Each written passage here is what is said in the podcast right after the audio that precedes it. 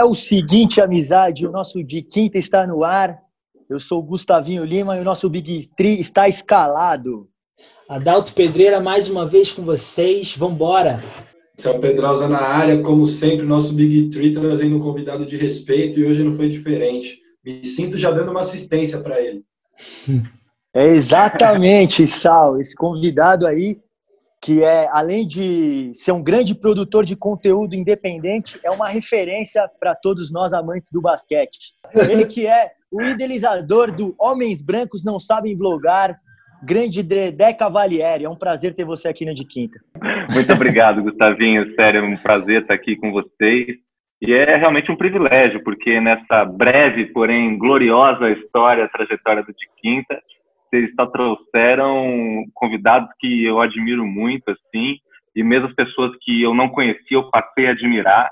Então, realmente, é, é, eu me sinto lisonjeado de fazer parte desse seleto grupo aí de pessoas. Muito obrigado. O mais legal, Dedé, é que dentro da história, né, aquelas coisas de como surgem as coisas, e vem e tal, e vai e volta, teve algum momento que o de quinta, antes de ser de quinta, você teve ali perto da gente, a gente chegou a elaborar um projeto dentro de um, um, um projeto dentro de um projeto que você tinha, um, eram umas entrevistas ainda com o público, tinha até o Pilar, né? Isso que é mais legal. Você é família de quinta mesmo, né? Então você não está aqui à toa, além de ser um grandíssimo profissional, um cara aí, é o um entusiasta mesmo do basquete, você fez parte dessa história mesmo que brevemente, Dedé. Cara, foi muito louco isso, que a gente estava muito pensando em ter um podcast, assim, acabou não rolando por mil e um motivos, mas que vocês tocaram e tá aí, cara, fazendo, tá sendo super legal, assim, cara. Nem sei se tá fazendo sucesso, mas mesmo que não esteja fazendo sucesso, pô, tá foda demais, assim, quem escuta, curte, e quem não escuta deveria escutar. que lindo, Dedé. Pra quem não sabe, Dedé é, assim, é, para mim é o maior produtor de conteúdo independente de basquete que um cara que fala melhor de NBA assim e não e não só é, o que está acontecendo na temporada, mas assim os bastidores, o porquê das coisas e também sempre se posicionando, o que para gente é fantástico. Então a gente é seu amigo, mas cara admiramos muito o seu trabalho, além das outras coisas que você faz, você vai poder falar na frente. Mas a gente tem uma pergunta clássica, Dedé. Como é que o basquete entrou na sua vida? Cara, o basquete entrou na minha vida como esporte que eu conseguia não passar vergonha, eu acho. Porque, é, sei lá, a gente é brasileiro, né? O primeiro contato, acho que quase todo mundo que gosta de esporte é com futebol, e no meu caso, eu tava fadado a ser goleiro, porque um cara super desajeitado, com as pernas, assim, tipo, nunca fui bom de chutar a bola e joguei o tempo no gol, assim, era um fracasso. E daí, eventualmente, surgiu o vôlei, surgiu o handball, mas aí quando, quando eu encontrei o basquete, que eu tinha por volta de 14 anos, é, foi realmente um negócio que foi diferente, porque desde o começo me, me pareceu um negócio que não tinha só a ver com o que acontecia na quadra, saca? É, o, o, as relações de amizade que eu consegui formar com as pessoas que eu jogava basquete, e as ideias que a gente trocava, enfim, sempre foi um negócio que foi muito importante para mim, não só como um negócio de emoção, porque o basquete para mim é muito emocionante, é o esporte mais emocionante que tem. Você chega lá, tá com uma adrenalina que, meu, você já sai uma pessoa ali, você tá num dia ruim, você já sai do, basquete num momento melhor e tal. Também era um negócio que eu cultivei amizades que são até emocionantes, assim, para mim até hoje, assim. É, e depois me trouxe esse blog, né, quando eu tinha 18 anos, quando eu comecei a escrever o blog eu tinha 18, tinha acabado de entrar na faculdade, então o basquete entrou para mim como, primeiro como uma alternativa de um esporte que eu conseguia mais ou menos jogar bem, mas também como um esporte que criou ali uma, um círculo de afeto ao meu redor que permanece até hoje. Que lindo, que lindo. E me diz duas coisas. A primeira é, quando você pegou a primeira vez na bola, já saiu alguma coisa ou foi desastre total? E se quando quando a NBA entrou na sua vida, quando é que o basquete em termos de assistir, você começou assistindo primeiro ou começou jogando primeiro? Cara, quando eu joguei pela primeira, eu não, eu não, é, é, se você pegar do ponto de vista de bater bola, é um desastre até hoje. Não? mentira, é, mentira, mentira. Eu, eu, eu, eu, mas eu sempre tive é, facilidade, mais facilidade para chutar a bola e assim passar a bola era um negócio que eu sempre gostei também. Mas bater bola nunca foi minha, minha coisa. Mas assim, faz, então comecei fazendo umas bandejinhas, me animei porque chegava relativamente perto do ar, assim, também é mais fácil, assim, você conseguir colocar a bola quando você chega mais perto. Então, foi, foi, foi médio para ruim, eu diria, não foi catastrófico. e, cara, a NBA entrou na minha vida, na verdade, porque eu não tinha, eu, é, como eu sou da zona rural de, de Jacareí, ali, Guararema, não tinha, é, tinha passava Band muito tarde para mim na época, porque eu era muito novo, então não tinha, na verdade, muito contato com a, com a NBA. Meu primeiro contato com a NBA foi através de videogame, na verdade. Eu jogava videogame com amigos que joguinho da NBA. E Pô, o cheque arrebentava nesse jogo, nem, nem lembro que jogo era, mas o cheque arrebentava. E daí eu comecei a curtir basquete por conta de Shaquille O'Neal, na verdade. Mano, esse cara é monstro, o que esse cara faz? E foi através do videogame. Depois, só por volta de 2006, 2007, que eu fui começar a conseguir assistir mesmo. Na época, Steve Nash bombando, Kobe jogando bem também. Viraram os caras referência para mim nesse começo, além do Shaq também. Que lindo. Quem tem Shaq, Kobe e Nash como referência não precisa de mais nada. E aí, você falando do seu estilo de jogo, foi bem modesto, gostei. Mas, assim, eu joguei um campeonatinho com o Dedé lá do nosso Racha do Nacional, mandar um abraço para a galera lá do Nacional, Val, Boto, Mal, todo mundo. E no Internac, que é o campeonato que a gente criou, que é super organizado, tem um draft, né, tem uma série de eventos. O Dedé, como pivô, ele foi o líder de assistências da liga. Então isso é muito marcante. Ele é um cara extremamente inteligente também em quadra. Só queria fazer esse comentário, Dedé, jogar sua moral lá em cima, porque eu sempre falo que você é o pivô que eu gosto de jogar. É isso mesmo. Ah, obrigado. É, eu falo, é o pivô preferido do, do, do, do, Sal. Ali no, no NAC é o pivô preferido do Sal, sem dúvida nenhuma. A sintonia rola solta. ô, ô, Dedé, irado, irado esse seu começo no basquete, essas suas referências também. E dá para ver todo, toda essa sua paixão pelo esporte no, no seu blog, né? No Homens Brancos. É, acho que assim, a sua, fica claro que você tem uma mente criativa incrível, né? Uma das melhores aí é, de comunicação, né? Acho que a gente no Brasil a gente carece um pouco, né, de textos assim, é, com a maneira que você aborda o basquete, né, que é contando histórias, né, através de, de fatos que aconteceram no basquete e você conta de uma maneira oportuna e tal e muito dinâmica e também sempre se posicionando politicamente, né? Então eu queria que você falasse um pouco como é que você criou essa veia, né, de, de textos e tal, de vídeos, como é da, da onde surgiu essa ideia? Cara, o blog em si, ele surgiu em 2010. Eu entrei no blog, eu não criei o blog, eu entrei no blog, o blog tinha dois meses de vida já. e quem criou o blog foi meu grande amigo, jornalista Marcos do Amaral Jorge, também conhecido como Croves. Ele também conhecido então, como MJ. Só para deixar claro. ele, ele é jornalista, ele escreve muito bem, ele tem um senso de humor muito peculiar, muito da hora também, muito sagaz, parece um cara muito legal. E ele começou esse blog junto com outros amigos da, do nosso time de basquete da época universitário, da ECA, da ECA USP, e daí o nosso técnico era o Gustavo Bataglia, vocês conhecem, ele, o Olinho, é, um grande abraço para o Alinho também. Ele, ele, ele não é, não tem essa formação de jornalista, mas ele, ele, é, ele, ele é formado em educação física, né? Então ele também escuta muita informação, um ponto de vista muito da hora.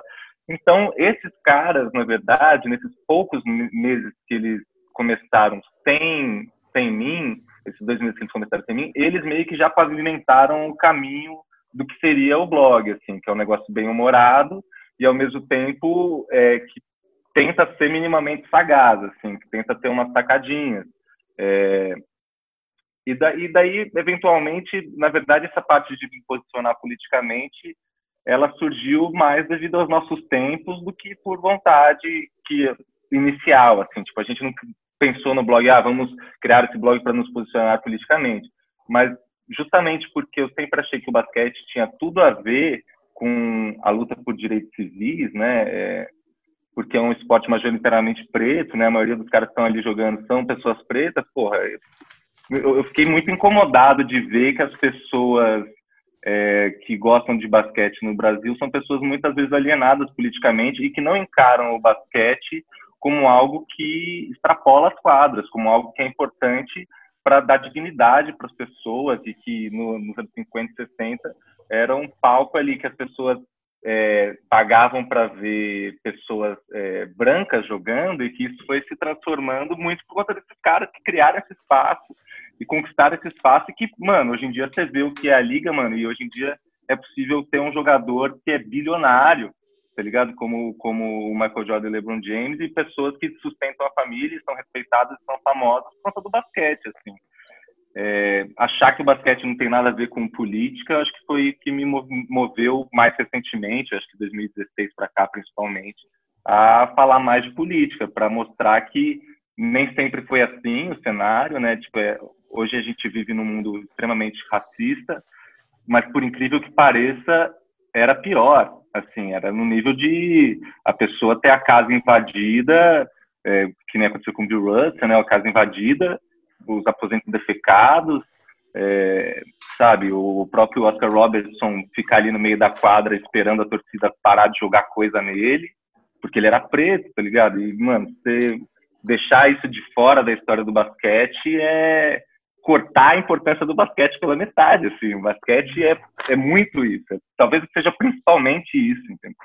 Uhum. Não, eu, eu, acho, eu acho sensacional isso aí, Dedé, porque eu acho que a capacidade de passar uma informação, como você falou, bem humorada, divertida, e ainda se atentando, tendo um cunho social, político, sabe? Eu acho que a, notícia não pode ser rasa, pobre, né?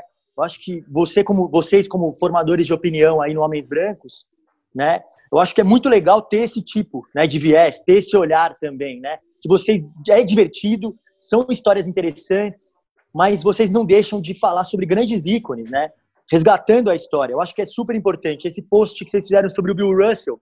O Bill Russell, é, ele tem que ser enaltecido, né? Ele é um dos maiores nomes, não só do basquete, o cara tem 11 títulos na NBA em 13 anos, o cara foi cinco vezes MVP. E ele é isso, ele é um dos caras mais engajados politicamente desde os anos 60. Né? O cara se, ele ia em reuniões né, antirracistas, né? É, junto com é, o Muhammad Ali na época, né? Ele participou da marcha dos direitos civis, né? Com o Dr. King, né? Com Martin Luther King. Então, vocês lançarem o holofote para cima para esses caras que são importantes. Primeiro, resgatando a história deles como jogadores. E também o posicionamento, né? porque a gente pode né, ser melhor, né? A gente pode ser melhor. Então é, é meu, é de tirar o chapéu. Parabéns para vocês. E eu imagino que vocês devem ter muita dor de cabeça, né? Com isso também. Eu que sempre me, me posiciono, procuro me posicionar assim também. Eu também tenho que ter paciência para responder algumas críticas aí, alguns xingamentos. E eu vejo que vocês são super pacientes lá no blog, que vocês respondem, cara. Vocês respondem todo mundo que critica. Eu quero saber como é que é essa relação com os fãs, né? essa parte educativa, né? Porque vocês também não. Vocês sofrem ofensas e vocês não respondem na mesma moeda. E, e principalmente, é, eu vi um post de vocês quando vocês falaram sobre o Nenê, que também para a gente é um absurdo as coisas que ele vem falando e tal. Né? Esse, e, então, vocês sofreram muitas críticas, eu quero saber como é que foi. Né? Foi, foi, foi muito pesado mesmo? Cara, até agora eu fico pensando se porque assim, eu conheci o Nenê pessoalmente, assim, sabe? E eu troquei uma ideia longa com ele. Ele na, na, na, teve um jogo de Washington Wizards, Chicago Bulls da NBA Global Games aqui no Brasil. Na época, o Gustavo Olinho, ele trabalhava na Netshoes. A Netshoes era uma das patrocinadoras do evento. E ele conseguiu colocar a gente numa festa que estava tendo ali da, do NBA Global Games. E, mano, tava todos os caras dos times tal, e o Nenê tava ali meio perdido, eu colei no Nenê, ele trocou ideia comigo a noite inteira. E ele foi uma pessoa extremamente querida, cara. É, saí de lá super fã do Nenê.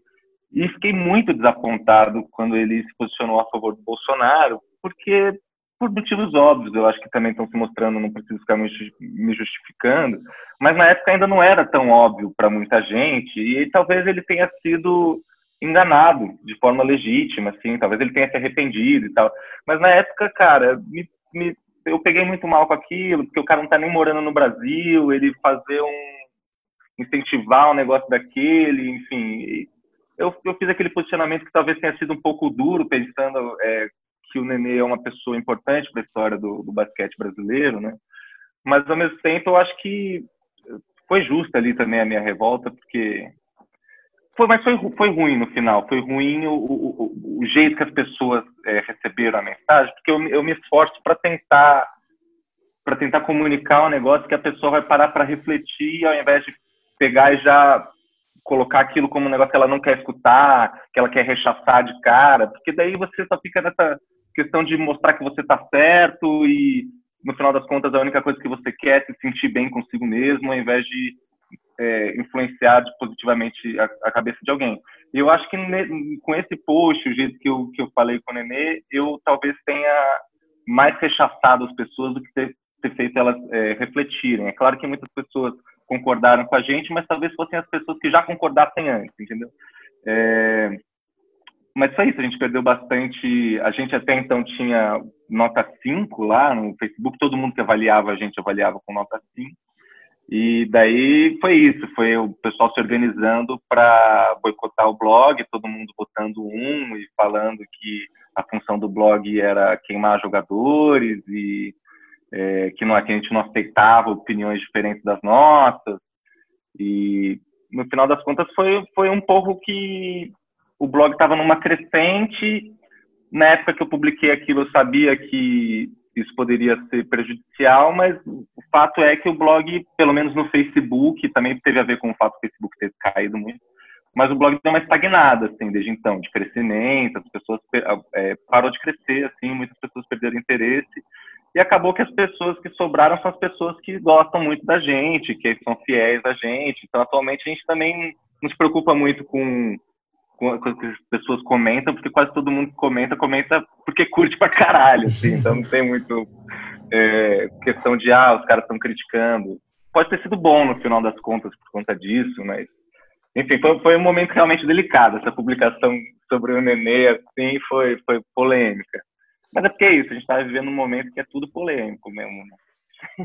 E eu acho, cara, assim, para mim foi um post importante. É, acho que a repercussão, você falou muito bem, assim, a repercussão pode ter. É, aquela época também era uma época difícil, né? A gente não tinha essa mentalidade de. A gente estava vomitando um monte de coisa mesmo e não estava prestando atenção que o pessoal estava recebendo aquilo como um vômito e não como informação, não como um espaço de diálogo, não como isso. E acho que eu fiz isso em vários aspectos. Ao mesmo tempo, a impressão que eu tenho das minhas reações era uma era literalmente uma reação a uma ação, entendeu? era uma preocupação grande que se prova hoje em dia aí, entendeu? Que acho que, assim, pelo menos acho que os nossos ouvintes concordam com a gente nesse sentido. É, se prova, então, ela foi importante. Ela foi importante para o momento. Acho que foi, talvez eu não lembro de alguém ter feito alguma coisa sobre isso. Hoje, o pessoal já começa a falar um pouco mais dessa postura do Nenê e deixando claro aqui que isso foi o Nenê lá atrás. A gente não tem ideia do que o Nenê pensa hoje em dia. Assim. Tô falando que o Nenê é esse cara. Hoje em dia eu não sei o que, que ele pensa, ele não se posiciona, mas é, enfim. No, eu lembro na época de a gente, no dia seguinte, ou uma semana depois, a gente foi bater bola e eu falei, puta, cara, que post você me olhou com a cara de tipo, cara, foi foda, assim, tipo, sabe? Tá sendo foda o post. Então, Dedé, eu, eu acho muito legal, eu acho admirável mesmo. Eu acho que a gente tem que ter né, coragem para debater os temas. E é como você falou, eu acho que quando um post, né, quando, quando vocês fazem um post, é para gerar reflexão, né? É, não é para gerar repulsa, não é para é a gente ter questionamento e conseguir conversar sobre as ideias, né? E aí falando politicamente, né? Esporte e política se misturam não? Esporte é política, né? Então Sim. é uma grande besteira, é uma grande bobagem quando falam que esporte e política não podem se misturar. É, e eu acredito que assim política na minha opinião, é feito de ideias, não é feito de pessoas. Né? Então, é, a gente tem que ter um, um posicionamento um pouquinho mais sensível. Né? As pessoas muitas vezes viram que você fez um comentário é, sobre o posicionamento do Nenê a favor do Bolsonaro e nem quiseram ouvir o que você estava falando muitas vezes, né? nem pararam para ler, nem pararam para pensar. Eu acho que esse que é o grande problema né, dessa dessa polarização. A gente não tem que estar tá fechado com ninguém, né? a gente tem que estar tá aberto a novas ideias e aberto a, a, a, mudança. Né? A gente fala muito aqui no De Quinta que a mudança é uma virtude. Né? Então, eu, eu parabenizo demais você pelo, pelo post, pela coragem. Eu acho que a gente tem que estimular cada vez mais esses debates. Essa é, essa é a minha opinião aqui. E como a, a gente aqui no De Quinta, a gente tem uma, uma proposta muito é, lisonjeira, né? A gente sempre vai trocar ideias e temas é, com, com as gente, Primeiro a gente traz convidados que a gente acha que tem histórias interessantes, assim como você, e a gente quer ser elogioso aos convidados, porque eu acho que o basquete a gente tem que criar pontes, né? A gente tem que criar uma unidade na comunidade do basquete. Mas como disse o Adaltinho na nossa primeira reunião de pauta, foi assim, irmão, irmão, pô, se, for, se não for para se posicionar, nem começa. Nem vamos começar, meu irmão. Animal. Então é isso. Legal, então é isso. legal esse paralelo que você fez, Dedé, você ter conhecido o Nenê e, e, assim, não que isso pesou contra, a favor, não sei, né? Mas, ou o cara virou outra pessoa, a gente não sabe, a gente não tem, apesar de você ter tido esse contato. Mas eu me lembrou um tweet que eu vi recentemente, que eu até retuitei, que o cara colocou assim, pô, fui lá no Global Games Washington e Chicago e na época tava todo mundo vaiando o Nenê, eu vaiei um pouco o Nenê, mas depois fiquei arrependido. Mas, pô, se eu soubesse, eu tinha vaiado três vezes mais. e pior que agora você falando foi justamente... Que ele tinha vaiado, assim, e tal, e agora ele falou, ah, pô, Putz, e pior que nessa essa conversa que, a gente teve, que eu tive com o Nenê foi justamente sobre isso. Tipo, porra, mano, você cola aqui, você é vaiado, como é que é isso pra você? E foi, foi daí que partiu a nossa conversa, tá ligado? Legal. Foi, foi, foi, e ele queria muito falar sobre isso. daquele Global Games, né? Foi a época que ele é. tinha remendado algum convite da seleção, e aí aquela galera da imprensa lá já fez aquelas matérias, né? Ele veio jogar no Brasil, e aí criou essa... Ele foi vaiadaço. É porque acabou que eu não sei se ele fala isso assim publicamente, mas pelo é, eu acho que não é nada demais eu falar isso também, mas pelo que ele me falou naquele dia, tem, tem muito a ver com o fato de quando ele saiu do Brasil, do, do Vasco, tá ligado? Dele, é, os caras não terem ajudado nada ele financeiramente, é, de forma que ele, o primeiro ano de salário dele foi destinado a pagar multa. É, porque, tipo, ninguém da, da, confederação ajudou ele, o Vasco não ajudou ele. Então, e o cara não era um cara que tinha muito dinheiro na época, pelo contrário, tá ligado? Uhum. Então, você pensar que você não tem muita grana, você tá indo para a maior liga do mundo e ninguém no seu país te ajuda, o que, que você deve para esses caras, tá ligado? O raciocínio dele era um pouco nesse, nesse rolê. E a gente conversou sobre, sobre isso um tempão e ele também não estava errado, assim. E depois, mas depois ele também mudou de ideia, ele defendeu a seleção em mais de uma é. ocasião, entendeu? Então, tipo, espero que ele tenha mudado de ideia é, sobre os posicionamentos políticos dele, espero que ele também tenha tido a oportunidade de dar uma estudada, porque, inclusive, com esse movimento político agora acontecendo nos Estados Unidos, é um movimento esclarecedor para muitos jogadores.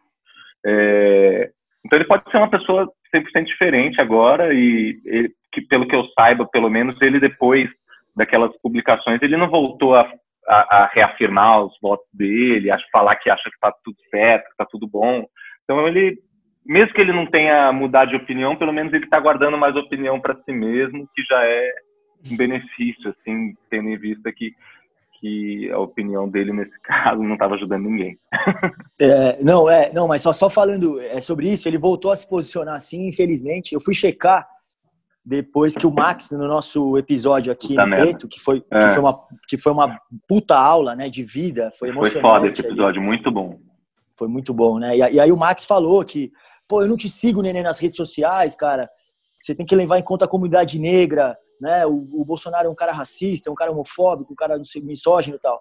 E aí eu fui lá checar as, as, as postagens lá do Nenê e aí tinha uma lá muito simplista, né? Daquele jeito. Ah, quem disse que seria fácil combater a corrupção, sabe? Eu acho que a gente ah, não pode... para. É, tipo, é assim, faz algumas semanas, né? E assim, o pior, um monte de palminhas de jogadores e profissionais do basquete. Então, eu acho que é, é, é um pouco isso, assim, é, é, muito simplório, né? É muito simplista fazer um comentário desse, é, é, é muito, muito rasa a análise, né? Eu acho que a gente tinha que se aprofundar mais, né? E, e pensar Ainda mais, mais com tantas gente... provas recentes agora de que os caras estão envolvidos em muita corrupção, tá ligado? os caras em uma corrupção suja pra caralho. Exatamente. Fora tudo isso, né? Os exemplos também é, na, na, NBA, né? De todo o movimento, né? De todos os jogadores engajados na luta, né? Do LeBron James se posicionando o tempo todo, do Westbrook, do DeRozan, os caras participando das manifestações, né, cara? Então, acho que é, era um momento de ele olhar para o outro lado, né, e olhar para a comunidade, né, né é, com mais carinho, comunidade do esporte, né, e, e pensar é, com uma visão mais ampla, né. É. Mas é, é isso aí, isso, né, cara? Infelizmente o cara tinha, ele tinha todos os, todos os meios para ser um herói do basquete nacional e vai terminar tendo sido um bom jogador, mas que não é admirado pelas pessoas do basquete, o que é uma tristeza para ele, principalmente. Complicado. Chega de Nenê, queria falar um pouquinho Beleza. do seu processo criativo, cara, para escrever no blog, para produzir conteúdo de basquete. Quais são suas referências? É, vai dando as dicas aí do que você lê, do que você vê, do que você escuta. E como é que é o processo, o processo de decisão? Eu sei que é muito contemporâneo, né? Então é muito com o que acontece, vocês vão pegando de acordo com o dia a dia. Mas queria que você falasse um pouquinho desse processo. Cara, o... em outros tempos, né? Porque até 2016 éramos vários escrevendo. Assim, nos primeiros anos a gente chegou a ter de, dois, de 2010 a 2013 sete, oito pessoas escrevendo para o blog. É, e daí, naturalmente, cada um já publicava do seu jeito, e isso criava uma miscelânea ali que era interessantíssima. Com o passar do tempo, as pessoas, como nunca deu dinheiro, né, é, as pessoas foram tendo que fazer outras coisas, e eu comecei mesmo, é, a minha parte foi desenvolver, porque a gente começou como um Tumblr, né, e daí eu, eu falei, olha, eu acho que o Facebook é o futuro. né? Eu acho que o Facebook é o futuro. Eu vou escrever para as redes sociais. E daí eu tomei as rédeas da página do, do Facebook. E no começo, cara, o que eu queria era principalmente democratizar o acesso a um conteúdo que já existia, que era o conteúdo em inglês. Eu falava inglês, estudei inglês, sabia falar inglês, eu, também minha formação, eu, eu, eu, estudei jornalismo um ano e meio depois, mas abandonei o curso, acabei me formando em audiovisual. Eu falei, mano, eu sei editar, vou pegar os vídeos que já tem e vou legendar. E é um puta conteúdo rico, a galera, não sei se todo mundo fala inglês, acho que a galera vai curtir. E, mano, na época realmente foi um sucesso. Foi o começo, assim, que mais bombou a gente. Foi vídeo legendado, na verdade, porque não tinha. Hoje em dia, várias páginas fazem esse serviço, que eu acho ótimo, porque democratizar acesso à informação é uma maravilha, né? E daí muitas coisas eu faço assim até hoje, tanto é que a, a, as últimas coisas que eu tenho feito são traduções de textos também, é, de opiniões, de coisas escritas em primeira pessoa pelos jogadores, assim. É, mas daí, fora isso, o que mais me inspira para escrever é ler livro de basquete. Porque tem uns livros que contam umas histórias que você não encontra, cara, em outros lugares. É, tanto por, por, conta de história, quanto por conta de fotos. Fotos históricas que você não vê muito em outros lugares. E, por sorte, o, o Olinho tinha, tem até hoje, imagina, uma coleção grande de livros de basquete. Então, às vezes, eu sentava ali em casa de tarde, folheando aqueles livros, falava, putz, isso aqui dá um post muito bom, cara. Daí eu pegava e ia pesquisar aquilo. Normalmente parte de, um, de, um, de uma história de, ou de uma informação que eu achei legal, e eu vou pesquisar mais sobre aquele assunto, e eu tento criar uma história a partir daquilo, uma crônica, uma narrativa que torne aquele bando de informações interessante desse, desse ponto de vista de, de, de história mesmo, de narrativa. Dedé, o Dedé, com esse comentário, até falando do Facebook, Dedé, você é um, é um millennial com hábitos old school, eu diria assim, com cultura old school, mas você é visionário, millennial. Esse é o pensamento tanto de ir para o Facebook quanto de traduzir textos. Mostra um, um viés que você tem lá na frente, mas o seu conhecimento, sua bagagem está lá atrás, então você consegue equilibrar isso muito bem, porque é difícil. Esse mundo digital que a gente vive nessa loucura, ou às vezes você dá um passo à frente e abre mão de algumas coisas que você tem lá para trás, ou você fica parado e não acredita muito, ah, esse negócio de Facebook aí, e não sei o que. Isso a gente está falando de quantos anos atrás? Seis anos atrás, por aí. Que, é, que eu comecei a escrever foi 2013, 2014, é, pro Facebook. É, então, era no Tumblr. É muito legal também você ter falado que esses projetos independentes é difícil de dar dinheiro, né? E, e muitas vezes a gente, e até pego mais eu e você aqui, os jornalistas, ou comunicólogos na mesa, vamos dizer assim, é. a gente é visto pela sociedade como pessoas que não gostam de trabalhar e estão meio que ali só para se divertir. Você já sentiu um pouco isso na pele, tanto no blog, tanto nas coisas que você vê fora, às vezes de você ser estereotipado de um jeito. e sem as pessoas meio que te conhecerem, até mais no projeto independente, né? Ah, os caras lá gostam de falar de um jeito XYZ, se comunicar assim, então eles estão fazendo lá estão se divertindo. Como que você encara isso daí? Cara, eu acho que é, é, é um pouco ingrato o nosso trampo, porque ele muitas vezes não é reconhecido como trampo, na verdade. Então, mas você passa uma tarde inteira fazendo uma coisa, um dia inteiro fazendo uma coisa, é o quê? Se não for um trampo, tá ligado? Então, então, muitas vezes eu, putz, teve uma época que eu pegava e fazia umas montagenzinhas no Photoshop, de fazer tipo uns bubblehead, que nem eu tenho alguns aqui, só que fazia em foto. Então, eu peguei o Varejão, diminui o corpo, deixei ele cabeçudo. Peguei o Alex Garcia, diminui o corpo, deixei ele cabeçudo. O Thiago Splitter e tal. E daí você publica isso, a galera dá risada e fala, pô, que, que engraçado, né? o cara é o, é o hobby do cara. Mas querendo ou não, são coisas que, mano, ocupam seu tempo e que você tem que se dedicar não só em tempo, mas de parar para pensar e fazer aquilo e que você, no final das contas, oferece para as pessoas gratuitamente. É, a gente tem, o blog tem mais de 10 mil publicações, né? Então, você pensar que tudo isso foi disponibilizado gratuitamente, é, é, claro que é um trampo, assim, é um trampo que tem seu valor, só não é reconhecido financeiramente, tá ligado? Mas é, é um trampo que as pessoas às vezes não param para pensar que é trampo, mas é trampo, tá ligado? Exatamente. Pô, faz uma montagem aí, faz um texto aí. A gente pega um pastel aí. Franca do Peru, é. hein? É, é. Vou fritar aqui. Não é, é, eu passei muito disso já, muito tanto agora aqui, mas mesmo em lugares onde eu trabalhei, às vezes você tem dificuldade, as pessoas acham que é, ah, não, fazer um texto. Faço uma mágica e escrevo um texto, tipo, calma. Tá e tem um pouco disso também o jornalismo, né? Esse volume, essa coisa sem muita informação. É um caminho meio, meio estranho que nossa, esse ramo tem tomado aí, mas tudo bem. Oh, eu, eu, Dedé, eu, eu sou um romântico, achei irado que você pega essas histórias dos livros, cara. Eu também sou old school, eu leio de bastante, eu adoro, né? Eu acho que carecem mais, né, é, personagens assim na, na, na imprensa, como você, para contar essas histórias, né? O seu ritmo de, de histórias é muito legal, né? E caiu muito bem também no formato podcast, né? Tipo, a, a história do Leandrinho lá com a bicicleta é sensacional, irmão. É, tipo, das melhores coisas que tem na internet, isso aí. É absurdo, né? Então, casou muito bem também com o formato podcast. E aí eu queria que você falasse um pouco de quem são os caras que você gosta de ler, né? Da onde você tira essas histórias? Quais são os escritores? Né? Eu gosto daquela daquela época, tipo, eu vou atrás dos textos do Nelson Rodrigues, tá ligado? Eu gosto do é, do Eduardo Galeano, tipo, eu gosto desse, desse, romantismo do esporte, assim, sabe? Do Tostão, eu adoro ler, as crônicas do Tostão, sabe? Que, que não fala só do, da análise tática, né? Ele romantiza o esporte, né? Que eu acho que esse é o mais legal, como o torcedor enxerga, né? Como era a atmosfera da, da época e tal. E você faz muito bem esse paralelo. Então, eu queria que você falasse, assim, suas referências de podcast, quem são os caras que você curte e, o seu, e os escritores que você gosta também, que você admira. Os escritores você diz relacionados a basquete ou escritores no geral? Ah, que você curte, assim, tipo. É, referência. Que, serve como referência. Por, porque, assim, como referência de esporte, normalmente eu gosto de ler esses livros que são escritos em primeira pessoa, sabe? Porque é muito difícil você não romantizar e idealizar um atleta como jornalista, sabe?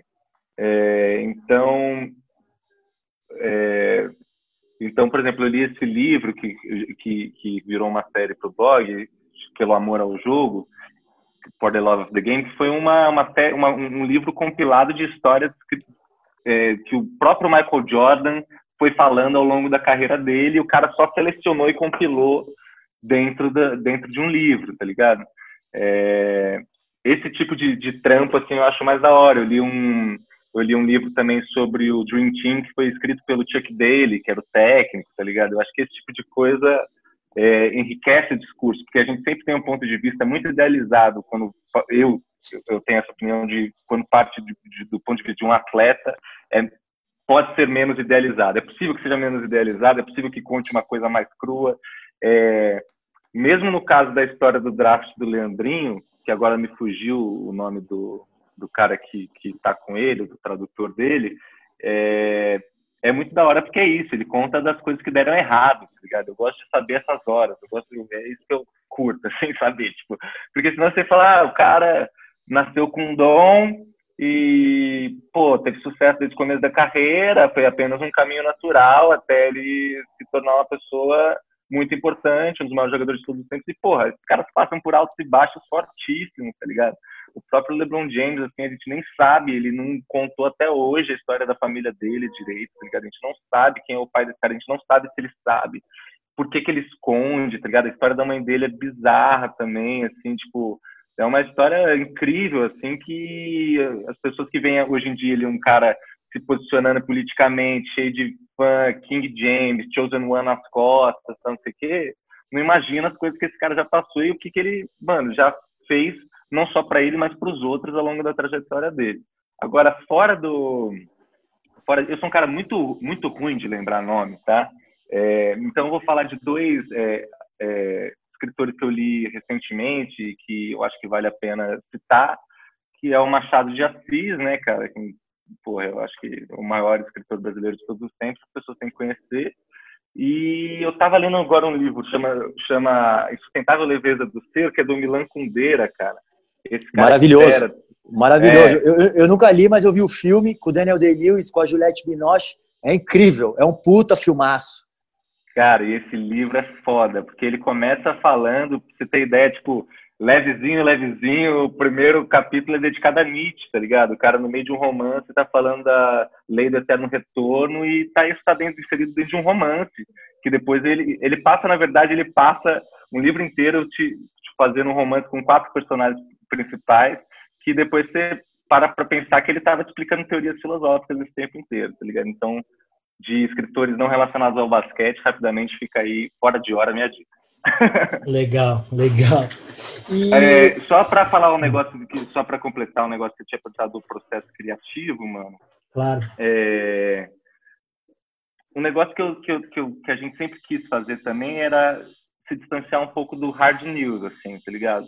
É, a gente nunca viu muita necessidade de pegar e escrever urgente, tal, tal, tal, tal coisa aconteceu, fulano foi trocado para tal time, é, o placar da última partida foi esse. Porque, primeiro, esse é o tipo de informação que você acha fácil e não, te, não demanda é, nada do escritor além de ter acesso àquela informação. É, então, para a gente sempre foi muito interessante tentar fazer alguma coisa que dissesse mais do que apenas o hard news, contasse alguma história, é, contextualizasse alguma coisa, trouxesse alguma curiosidade. Então, na hora de escrever, eu penso nisso. Será que eu estou falando alguma coisa além do que todo mundo já sabe? Uhum. Eu acho que é isso. É muito parecido com a gente, assim, de é, conteúdo informativo de basquete tem, acho que tem pouca opinião, assim, pouco, é. pouca exposição e, e fazer de uma forma criativa e legal. Queria falar um pouquinho de NBA. É, tá. A gente está a gente está prestes a, talvez, né, voltar à NBA aí no final desse mês. É, e é, tem gerado um assunto polêmico, porque a gente vive uma pandemia, os Estados Unidos é o país que mais sofre nessa pandemia, e ao mesmo tempo existe uma pressão capitalista, uma pressão do mercado, uma pressão de tudo para que volte além do próprio desejo de jogadores. Eu queria a opinião de todos, na realidade, não só do Dedé. queria começar com o Dedé, mas queria passar uma informação muito importante. A Flórida hoje bateu recorde de casos de Covid. É, mais de 11 mil pessoas é, no estado e aparentemente o pico do Covid na Flórida está sendo nesse mês, nesse momento. Qual é a opinião de vocês e qual é a opinião de vocês em relação a jogadores que decidem não ir ou por algum protesto ou por alguma manifestação sobre isso. E também queria falar um pouco da fala do, do, do, do, do Kai Irving, que falando que não é um momento para a gente fazer isso, porque isso vai tirar a visão do que está acontecendo no mundo. Queria a opinião de vocês sobre isso. Pode começar, Dedé. É, então, eu tinha visto isso do, do pico da, de casos na Flórida agora, eu até ia comentar, você falou. É, é isso, né, cara? Inclusive hoje São Paulo reabriu o nessa segunda-feira São Paulo reabriu o comércio, os bares. E tinha acontecido de na Flórida antes desse pico, eles também eles estavam com poucos casos. E por estarem com poucos casos, eles resolveram que estava tudo bem e continuaram meio que a vida normalmente. Agora eles estão no pico de casos porque é uma consequência natural de quando as pessoas não se previnem com, com essa doença. É, especificamente, ele, bem, o Adam Silva é um cara que eu não sei, eu, eu gosto dele. assim, por incrível que pareça, assim, é de falar de comissários da NBA, né? O David Stern sempre foi um cara muito questionado e tal. E mas eu acho que o Adam Silver é um cara cauteloso. Eu estava vendo uma entrevista dele que as pessoas perguntaram para ele, falaram, e aí, é, vocês vão voltar, custe o que custar? Como é que é essa história? o cara, não, não vamos voltar, custe o que custar. É, a gente vai voltar se estiver seguro. A gente tem uma série de protocolos. É, as pessoas vão ficar confinadas, as pessoas não podem é, sair, as pessoas vão ser testadas sempre, as pessoas que não têm sintomas vão ser testadas, todo mundo vai ser testado. Eu acho que um ponto mais interessante, mais interessante não, mas um ponto que é mais crucial é se, se a volta da NBA serve como o que o Kyrie Irving falou, como uma maneira de enfraquecer os movimentos que estão acontecendo agora. É, a Associação dos Jogadores discutiu isso e aprovou o rolê dos caras poderem colocar mensagens nas camisas. É, como eu não consigo respirar, ou o nome das pessoas que foram assassinadas policiais. Cara, eu não sei se resolve o problema, mas certamente você vê um cara como LeBron James ou sabe qualquer desses caras que todos eles são super famosos com mensagens na camisa, eu não sei se talvez seja útil, talvez seja um negócio que, que, que, que repercuta de fato, tá ligado? Porque os caras vão estar tá jogando e vão estar tá jogando com isso na camisa. É, pode ser um negócio que, ao invés de distrair, chame atenção por uma mensagem, assim. Mas, ao mesmo tempo, eu acho que o posicionamento do Kyrie Irving é super válido, tá ligado? Eu acho que ele, quando ele falou, ele me sensibilizou muito, eu concordei Sim. pra caralho ao mesmo tempo que é isso, tá ligado? A gente, tá, a gente, o bagulho vai começar no final desse mês, se começar, e não vai começar simplesmente como um ópio ali, o, o pão e circo para a galera se distrair. Você vai tentar começar com essa mensagem de falando, ó, estamos jogando, mas estamos tentando lembrar disso aqui, presta atenção. Então, não sei, mano. Eu acho que eu acho que as duas opiniões são válidas. A, a princípio, a vontade de ver jogar basquete, mas maior, ma, mais vontade, minha maior vontade é de ver os caras passarem a mensagem que eles querem passar, tá ligado? Que é a coisa mais importante que está acontecendo no, no, mundo nesse momento é a chance de você ter uma mudança social significativa, tá ligado? Eu, eu acho que a NBA pode ajudar nesse processo, não só a volta em si, mas a NBA como, como marca, como os posicionamentos que ela tem. Obviamente que a gente sabe um monte de coisas que cercam, e talvez os motivos para a volta não são os mais nobres vai um pouco na linha do que o Adaltinho falou, sobre interesse é. capitalista e tudo. Mas eu consigo enxergar como um movimento de social também, porque como a gente você já falou aqui, a gente, o basquete é predominantemente preto, isso vai causar um impacto, não é igual a outros esportes que a gente está vendo, até uma, na Fórmula 1 teve uma divisão entre pilotos que ajoelharam ou não, um negócio meio esquisito, assim, e no basquete eu acho que vai ser muito difícil pessoas é, remarem contra esse movimento e não darem essa importância mais do que isso, claro que a gente vive esse movimento de transformação racial e um, um clique maior na sociedade, mas a gente não pode esquecer a tal da pandemia.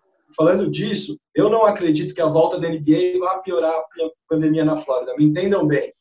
Imagina a estrutura que a NBA dando para esses caras descerem do avião, entrarem dentro de uma bolha de ar, irem direto para o hotel e não terem contato com nada. Óbvio, tem as pessoas que trabalham tudo. Mas eu dando um exemplo mais íntimo, eu tenho um, um grande amigo meu que é gerente de conteúdo do UFC, Fernando Figueira, e ele acabou de embarcar para Abu Dhabi, o UFC tem uma ilha lá, e assim, os procedimentos que os caras fizeram, é difícil você contestar, porque é teste aqui no hotel, fica confinado três dias, teste de novo, chega lá, faz outro teste. Eu tenho certeza que a NBA, assim como o UFC, que também é uma grande organização, talvez com os interesses capitalistas, mas sim preocupados com a saúde também. Eu e também né, esse momento de pandemia, a gente está tendo poucos momentos de, de alegria, né, de, de, de, você se desligar um pouco, de você ter uma sensação boa durante o seu dia. Eu falo particularmente, acho que vocês compartilham. Nosso dia tem sido muito amargo, né? Os dias da pandemia, esses mais de 100 dias. E nós, como amantes da NBA, é o que você falou, a gente quer ver o jogo, mas a gente sabe que saúde está em primeiro lugar, a, a, briga social, talvez, eu não sei qual é o primeiro lugar aí, se a saúde é. ou a briga social. É. No momento que a gente está passando, até ter essa divisão. E sobre o Kyrie Irving, eu acho que esse discurso e todos os argumentos ficaram um pouco confusos, ainda mais por ser a figura do Kyrie Irving, perdeu um pouco de credibilidade, um cara meio desacreditado, de ideias meio tortas ou planas, né? não sei como a gente pode falar aqui, mas, mas muito bem quisto e aceito como um pensador. Ele é o melhor um contra um, dos melhores um contra um que eu já vi na minha vida, sou fãzaço, mas o que ele vem perdendo de crédito comigo nesses últimos anos, não só pelas bobagens aí, mas pela conduta dele, eu não sei se ele é um cara 100% correto para estar tá brigando. Sou muito mais o Avery Bradley lá, pai de família, chegou no Lakers e falou, ó, oh, galera, vocês podem jogar, eu não vou falar nada. Eu posso até dar meu posicionamento, mas eu não estou legal para ir. E respondendo sua pergunta, te alongando um pouquinho, eu acho que pelo, pela situação que a gente vive, a gente tem que entender todos os casos. Se o cara não quer jogar por risco da família pegar Covid, tudo bem. Se o cara não quer jogar porque ele quer defender as causas sociais, também tudo bem. Se o cara quer jogar, também tudo bem, sabe? Não é o momento da gente ficar chibatando e, e, e conectando os caras. E assim, a NBA como produto, ela está vendo outros produtos no mundo voltarem, cada um no seu lugar do mundo, na sua situação, mas já estamos tendo Premier League, Bundesliga, Campeonato Espanhol de Futebol, né? A Champions League vai fazer os jogos dela de futebol em agosto. Então uhum. a NBA também deve estar um pouco preocupada como, como negócio, indo nesse olhar mais capitalista. Mas eu defendo as causas e o que ela pode trazer para essas causas e ajudar, e não o que ela pode piorar. Boa, boa, irmão. Bom, eu, eu acho muito controverso, Daltinho, eu acho muito difícil de opinar, de verdade, né? A gente aqui não, normalmente a gente não fica em cima do muro para nada, a gente sabe logo, né, o que escolher e tal, mas nesse levando em, é, assim, sob a perspectiva do fã, né, eu como fã, óbvio que eu gostaria que voltasse, né, também para a sanidade mental minha e de muitas pessoas que estão carentes do basquete, eu acho que seria interessante. E, e claro que é, os jogadores e toda, todo mundo envolvido nesses processos, não, eles não estariam correndo risco. Mas como você bem frisou aí, o aumento né, da, dos números de caso de Covid na Flórida, eu acho que são significativos, né? Então, é, é, eu acho que o, o, grande problema é legitimar outras pessoas, né, a acharem que tá, ah, a NBA voltou, então, pô, podemos voltar também. Podemos jogar basquete na rua, podemos treinar não sei aonde, né? Sem os devidos cuidados, né? Sem a devida proteção, sem os devidos testes, né? Então, é muito preocupante isso. A gente recentemente agora viu o futebol carioca voltando sem nenhum, né, é, que, que, sem o menor preparo, né, sem o menor, o Brasil subindo, morrendo mil pessoas por dia e os caras voltam. E aí você vê que como, como a força, né, que uma volta de um futebol carioca pode ter, né, que é isso, ele legitima as pessoas acharem que tá tudo bem, que posso voltar lá no Leblon e tomar uma gelada até meia-noite, sem máscara, né, e, então esse que eu acho que é o grande lance, né, e aí levando em conta é, o os movimentos sociais, né? Eu acho que o Dedé falou que, que pode ser é uma coisa importante. Eu acho que pode é, promover, sim, né? Os, os movimentos sociais, né? Eu acho que pode ganhar amplitude, né? Pode elevar, né? Os movimentos sociais, né? Com essa com esse lance de colocar as frases e os nomes é, do, das pessoas que sofreram violência policial nas camisetas, né? O Draymond Green até falou uma uma entrevista lá meio assim, pô, se o LeBron vai, eu também vou.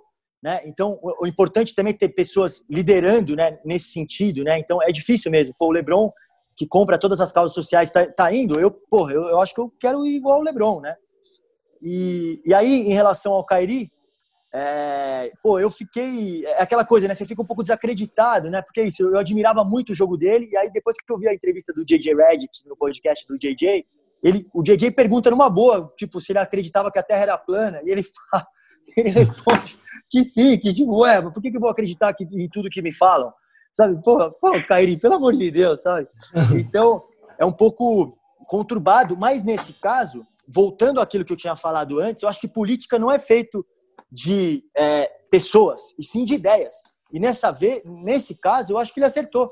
Eu acho que o posicionamento dele está correto. Eu acho que ele tem que sim brigar pelo que ele acredita e se ele quer liderar o movimento, eu acho que ele tem, tem que fazer isso sim. Né? Porque é, é controverso mesmo, é difícil essa, essa tomada de decisão, então eu acho que ele acertou no caso. Não, é, é, o que eu acho é o seguinte, eu faço essa pergunta do Kairi porque é, as pessoas caíram em cima do Kairi sobre uma perspectiva, e aí eu fiquei, um brother meu me mandou até, falei, cara, eu, eu, eu acho que o Kyrie é louco e se expressa mal pra caramba, esse é o primeiro ponto, isso é fato, e aí, mas historicamente, o esporte tem uma função, historicamente tem uma função de, dessa coisa de, de é, tirar a atenção do que está acontecendo. Existiram vários movimentos para boicotar, é, é, por exemplo, não vai ter Copa, é, uma série de coisas que o esporte ele tem essa função é, de entretenimento e às vezes isso pode ser confundido, de fato. E eu acho que era isso que ele queria falar, no sentido de, cara, que sentido faz é, a gente voltar a jogar quando tudo isso que está acontecendo. E eu concordo com isso. Eu fico nesse dilema, que sentido faz efetivamente? E aí, eu, aí o Brogdon, que é um, uma pessoa que eu comecei a admirar muito, Malcolm Brogdon, ele chega e fala assim, a minha questão, e ele concorda um pouco, de não, apesar dele jogar, ele concorda, ele fala assim, a minha questão é que hoje a gente precisa exigir transformação e se exige transformação na rua, não se exige transformação na quadra. Na quadra se exige posicionamento. Você está lá, você se posiciona. Mas o lugar de manifestação, principalmente quando a gente está falando de uma sociedade, eu não acho que é dentro da quadra. A quadra pode ajudar. Mas assim, você acha que é mais impactante o Lebron com uma camisa ou o Lebron falar não vou jogar até que algo até que algo se transforme ou não vou jogar e ele aparecer numa manifestação dessas, eu acho que o impacto é maior. Então, esse argumento de que ah, é a forma de se manifestar, eu discordo. Aí, aí eu entro na lógica do, da, do Covid, né? Aí eu, é muito simples. Se fosse é, outro outro comissário, eu estaria super desconfiado. A questão é que o Adam Silver conquistou a nossa confiança, né?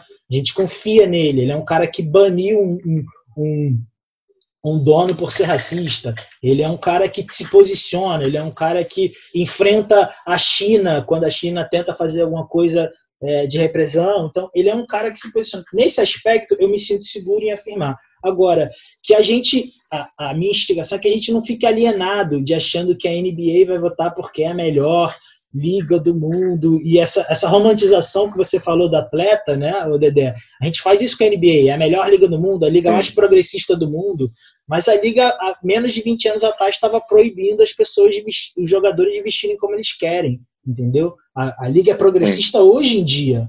Então, assim, existem milhares de aspectos aí comerciais e do mercado. E não é à toa, senhores, não é à toa que o Trump está louco para que a NFL volte. Não é à toa. Não é à toa que o Bolsonaro quer que o Campeonato Carioca volte.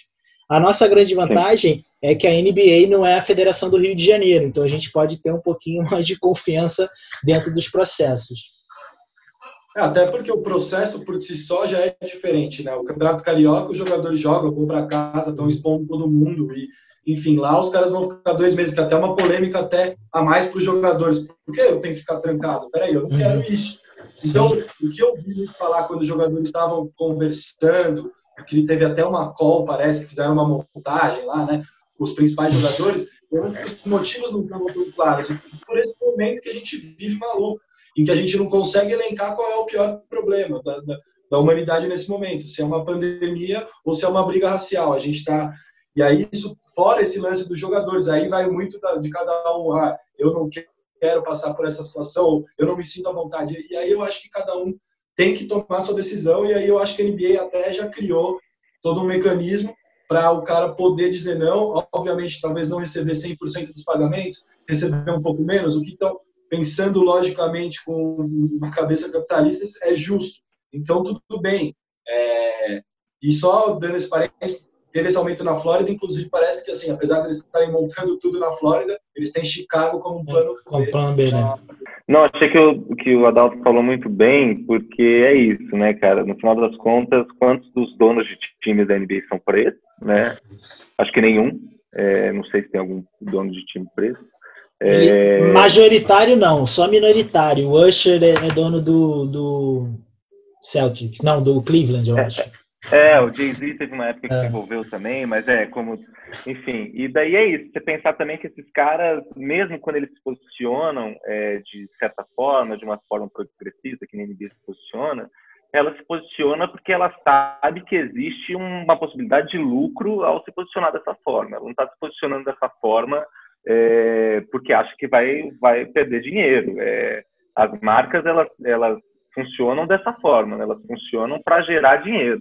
Então, você pensar, por exemplo, a escola, o que, que a escola hoje é como uma propaganda, sempre falando que o que, que desce redondo, esse raciocínio desce quadrado, machismo desce quadrado, não sei o quê. Pô, 10 anos atrás, o que você mais fazia era promover o machismo, tá ligado? É só porque agora o machismo não tá dando tanto lucro, agora o machismo tá pegando um pouco mal, opa, vamos parar com isso, tá ligado? Vamos falar do que dá lucro agora. Então, nesse sentido, eu concordo também que talvez fosse mais impactante. Mas é isso que tô, tá todo mundo falando, é uma situação muito complicada da gente falar é. o que é melhor, mas eu acho que esses pontos já são ricos, assim, para a gente parar para pensar. Não sei se vai chegar a uma conclusão, mas que, que põe a gente para refletir, põe, né? É, eu, eu, acho que a, eu, acho, eu acho que a conversa é isso mesmo. Eu acho que a gente levantou pontos muito legais. E o Daltinho me chamou que, que a gente pode fazer um paralelo né, desse lance de se abster o que será que chama mais atenção, né? O LeBron participar do jogo com uma camisa ou ele participar de uma manifestação, né?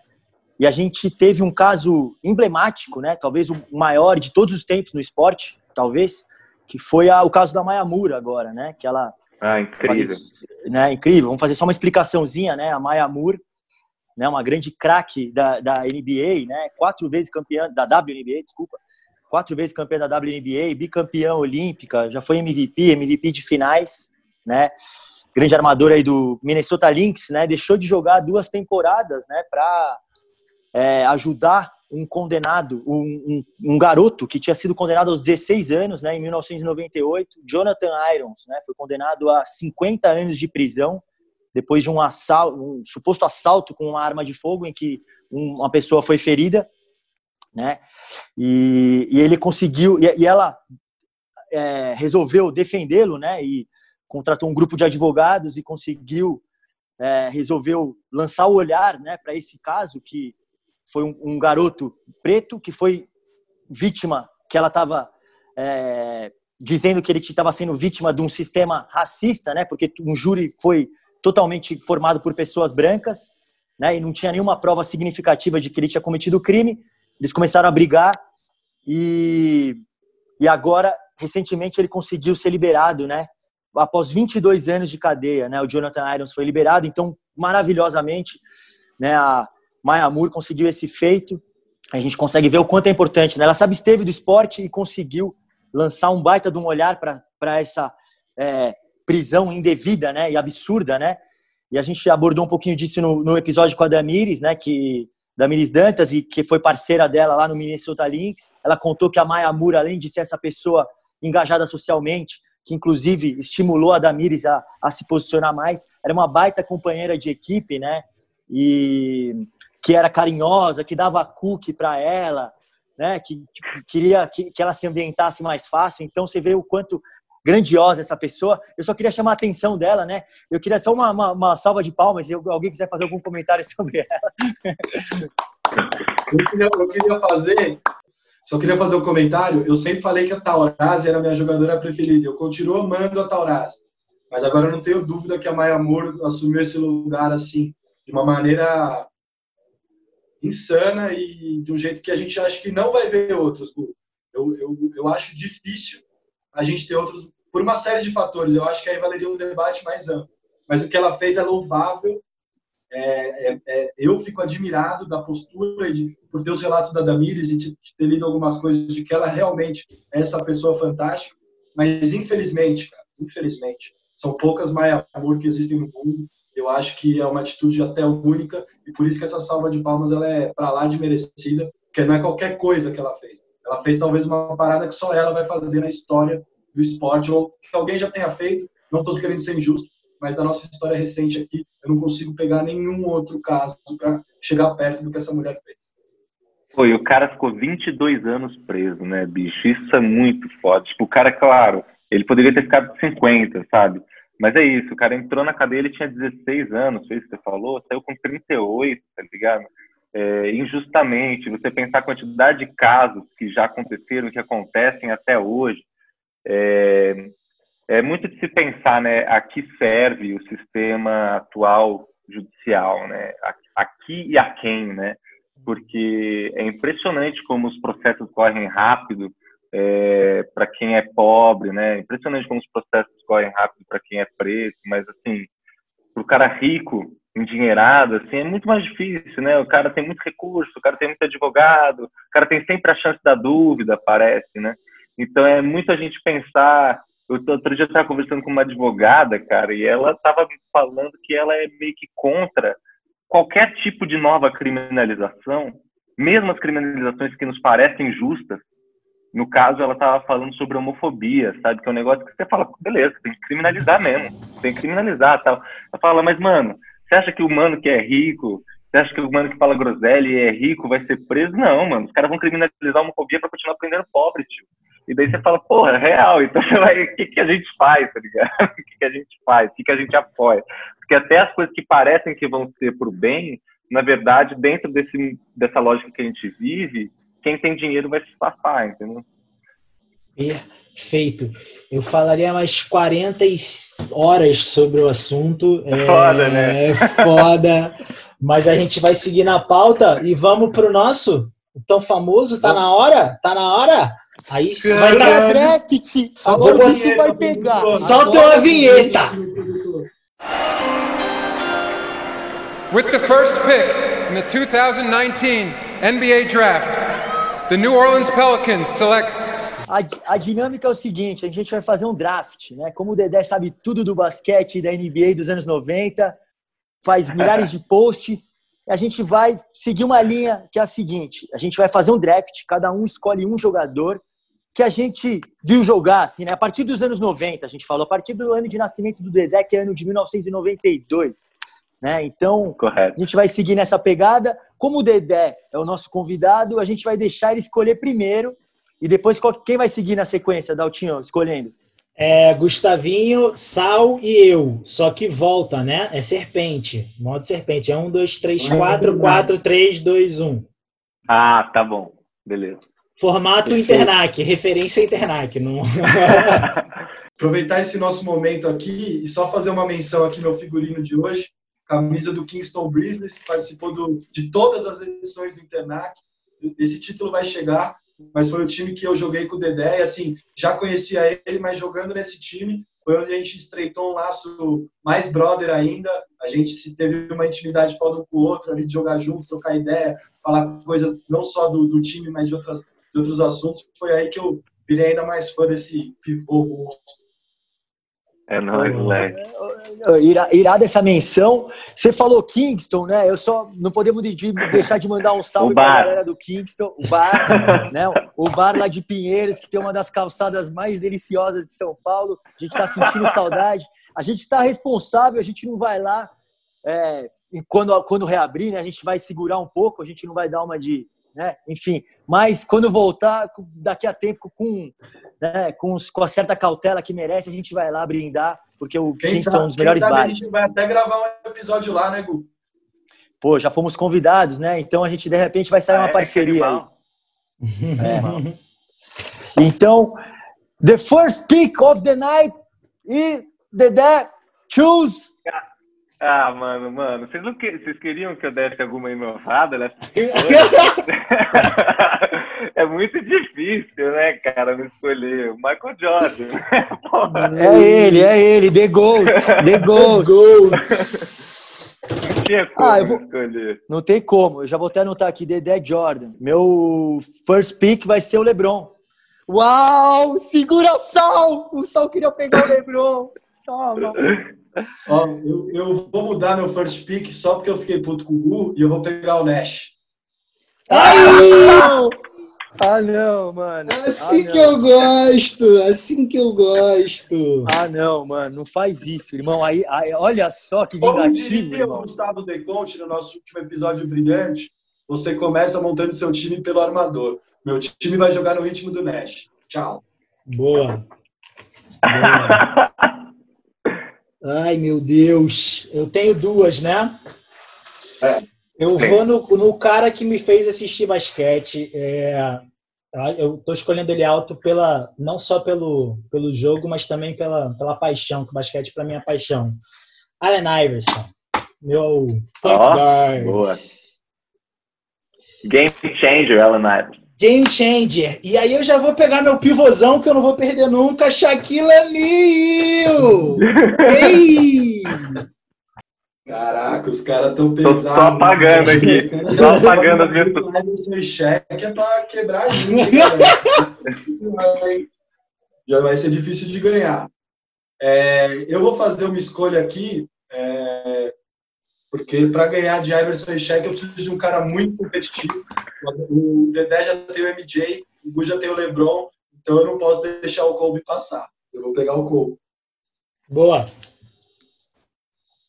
Boa, Sal. É... Eita. Vamos lá.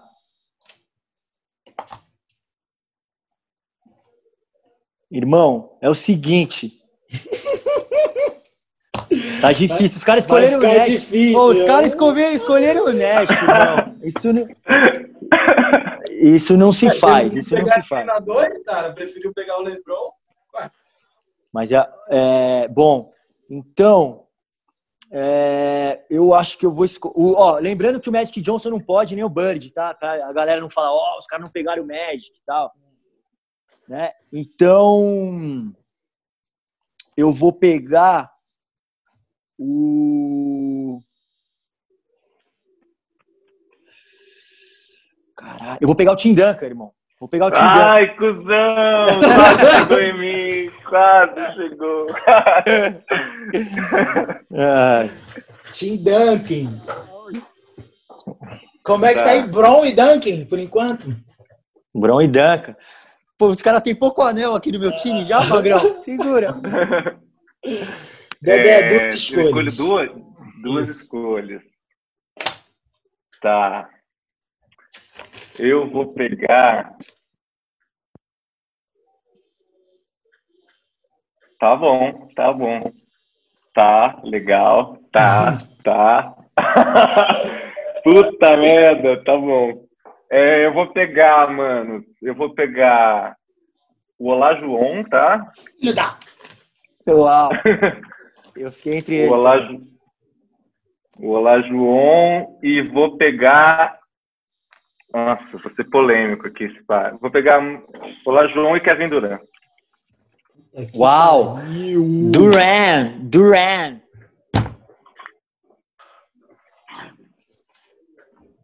Bela escolha. Bom, voltou para mim, voltou pro pai. Voltou. Ah, Bom, eu vou deixar os armadores para mais para frente, porque os caras já pegaram os armadores. Vou pegar na minha próxima escolha agora, né? Eu vou, eu vou pegar um que eu amo, que foi meu primeiro ídolo no basquete. Eu não podia deixar ele de fora. Red Miller, irmão. Eu vou pegar o Red. Eu vou pegar o Red, irmão. Oh, que delícia ter o Red no time, irmão. Que delícia. Já pensou, você é louco. Boa, Guga, vai escolha. Quem não sabe tem a foto do Guga com a camisa 31. Antes de ele jogar com a 4, ele jogou com a 31. Mas eu vou pegar um cara aqui fechado com os meus dois caras já, da mesma geração, brother, que é o Kevin Garnett. Ah, Uau. Muito bem. Esse foi um dos melhores que eu vi jogar. Irmão, aliás, a interpretação dele no filme lá tá irada. No É filme irado, com a Dan Sandler. Animal. Tá ligado? É. Não. Como é que é o nome mesmo? Dia- É. Diamante Bruto? Como é que é? Não, é. Diamante Bruto, Diamante Bruto. Uncut Jam é o nome inglês. É, eu achei irado o filme, achei irado. O Adam Sandler conseguiu ficar bem, velho. Nunca vi.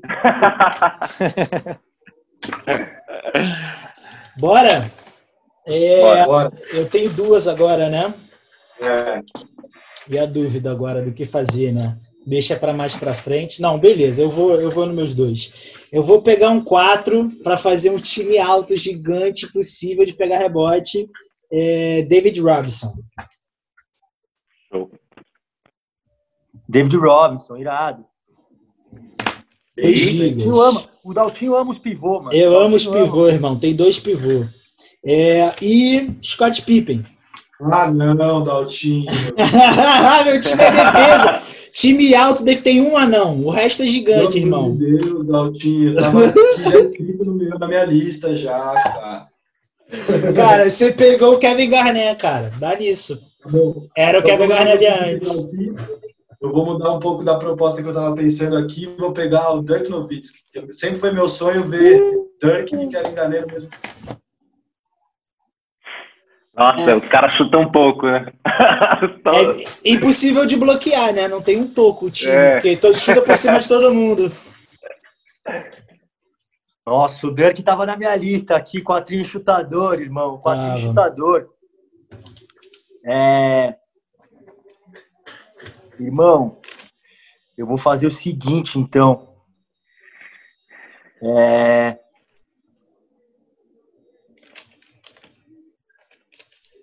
Eu vou pegar o. Ai, ai, ai. Ai, ai, ai. Eu vou pegar. Eu tô com dois, três, cinco. É isso, né? A gente tá, escolheu três cada um já, né? Quatro, três, é, dois. Vai. Eu vou de. Eu vou pegar o Barkley. Vou pegar o Barkley, irmão. Boa. Quem? Charles Barkley. É, é, eu vou pegar, preciso pegar uma, um armador, né? Vou aqui pegar o meu querido John Stockton.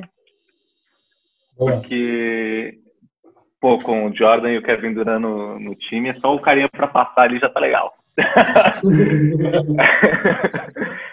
e além do Stockton, cara, eu vou pegar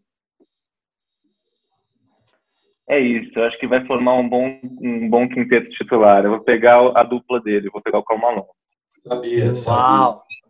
Bela escolha, bela escolha. Que time chato, hein? O Dedé fechou o time, certo? O primeiro. Fechou. É. Fala, fala o primeiro time, Dedé. Stockton, Jordan, Kevin Durant, Cal Malone e Raquinho Olajuwon. Uau! Anos 90 na veia. Tirando o Kevin Durant ali, que tá... é... Irmão, eu vou pegar o Kid, né, pai? Vou pegar o Kid. Kideira. Vou pegar o Jason Kidd, Captain Kidd, meu armador, meu capitão, irmão. Segura meu capitão. Aí fechei meu time também. Kid, Red Miller, LeBron, Charles Barkley e Tim Duncan. Segura! Animal. Animal. Cara, eu vou pegar um cara que eu acho que ele, de todos esses caras que foram falados até agora, ele tá, não sei se um nível abaixo, mas ele não tem todas essas conquistas, mas foi um dos meus ídolos de infância e vai encaixar bem demais no meu time aqui, anos 2000, que é o T-Mac. É, que ele é saudável é bom. O problema é estar saudável. Ai, Jesus. Como é que ficou o quinteto, Sal? Steve Nash, Kobe, T-Mac, Kevin Garnett e Dirk Nowitzki. Não tem quatro, não tem cinco. Todo mundo faz ali a função e bate pick and roll com o Nash. Irado. Dalton, você, monstro. Sou eu. Cara, eu vou, eu vou escolher um que eu vou é, não, não, vou deixar passar porque ele não volta para mim. Eu quero muito esse cara. E, e eu vou escolher. Ele, ele vai ser meu sexto homem, mas ele. eu vou botar ele. Genoble. Ah, não, mas não ia voltar mesmo. Você já, você já, escolheu o quinteto? Não, você já fez Não, falta, falta o ah, Ginoble. Tá. Esse é o Ginoble. Tá, Ginoble. E aí o meu ficou AI, Ginoble, Pippen, de, é, David Robson, é, David Robson e Shaq. Gigante. Tá. Pesado. Time grande, time pesado. E eu tenho mais uma escolha. Você já escolheu o Jason Kidd. Já foi Jason Kidd, né? Já. Já. Hum, hum, hum, Esse cara vai passar. É... Eu vou. Anos 90 raiz, pai. Esse cara vai passar também. Eu vou de Kawhi Leonard. Uau, tava na minha lista aqui. Amo. Amo Kawhi. Kawhizeira. Bom, é, já indo para esse cenário mais atual, pegando a deixa do Kawhi, como o meu time não vai mudar de ritmo quando o armador sair, eu vou pegar o, Steph, o Steve Nash 2.0, mais conhecido como Steph Curry. Uau! Uau. Deixei passar, Gosto hein, para você. Deixei! Agora eu vou Gosto ter que pensar outro armador. Aí, pra, pensando na plasticidade do jogo, pensando em me divertir enquanto eu assisto, armador vindo do banco, White Chocolate, Jason Uau! Essa eu não, essa eu não, não esperava. Animal. Vamos se divertir, irmão. Porra. Lembrar do nosso querido Caio Nog, né? O Jason Williams do rap. Jason Williams do rap. O que, que eu vou fazer aqui, hein? O que, que eu vou fazer aqui? Tá. Tá. Tá. Tá bom. Cara, eu vou pegar. Ai, meu Deus. Tá difícil, hein? Tá difícil, Cara, tá acabando, irmão. Não é tá difícil porque não tem gente para escolher, tem muita gente, né? Só para deixar é, claro. É, exatamente, é, exatamente. É, é, eu vou, eu vou, é, eu vou de Tony Parker. Tony. Amo, amo Tony Parker, amo. Eu vou de Tony Parker e vou de junto com Tony Parker. Eu vou com um cara que sabe muito bem o lugar dele em qualquer time, que é o Dennis Rodman. Puta, demorando. É o meu, mano. Porra, velho. Tava o Dedé, demorando. episódio eu falo que eu queria... Eu, eu tava nessa. Se sobrar, eu vou pegar. Todo episódio, todo episódio aqui no de quinta eu falo que eu queria ser o Dennis Rodman, irmão. E eu queria. Você roubou meu sonho, irmão. Porra. Bom, eu vou rápido agora. Para mim, escolha um dos maiores caras, um dos maiores clutches de todo o tempo da NBA, Sal vai ficar louco. Paul Pierce, The Truth. Ah, Gênio. Ah, não, não, não, tá aqui, pô, é agora que eu tô meio mal, velho. Só para não ficar tão mal, eu vou garantir o Dwayne Wade, então. Wade, Wade. The Wade. The Flash. Eu tenho dois, certo? Certo. Eu, eu vou pegar é, um cara que eu sou fã, Grant Hill. Puta, tava aqui, beleza. Grant Hill e. Como é que tá meu time? É, eu vou pe... Esse vai ser meu pivô, pivôzão. Sabones, irmão. Ó! Oh. Uau! Animal. Arvidas. Arvidas Sabones, inteligência Ai, na quadra. É, Arvidas Odomanta. Exatamente, é, Já calma. Tá, né? não cobrar para o tio, só é. é os maiores da história, é o pai do sabor. O pai do sabor, exatamente. Calma, calma, juventude! Cara, eu vou fazer uma escolha aqui. Eu tô montando meu time reserva também na ordem de 1 para 5, mas esse cara vai jogar de 3 no meu time, joga de 2, joga de 1, joga de 5. Eu vou pegar antes que o Gustavo me foda, que é um dos caras que eu mais gosto de ver jogar, que eu falo com entusiasmo foda, eu gosto de ser do contra, que é o Russell Westbrook. Ó, oh. monstro. Você ia pegar, você ia pegar o, o Westbrook? Não, eu ia pegar só para machucar o Sal. já me machucou muito, já me machucou muito. Esse eu não perco. Irmão, eu vou pegar um cara agora aqui da nova geração, um dos melhores caras que surgiram nos últimos tempos da NBA, Luca Doncic. Vai jogar de dois no meu, no meu time reserva. Nossa senhora, hein? Essa foi usada. Foi ele, foi ele que você falou que ia voltar para você, Adaltinho?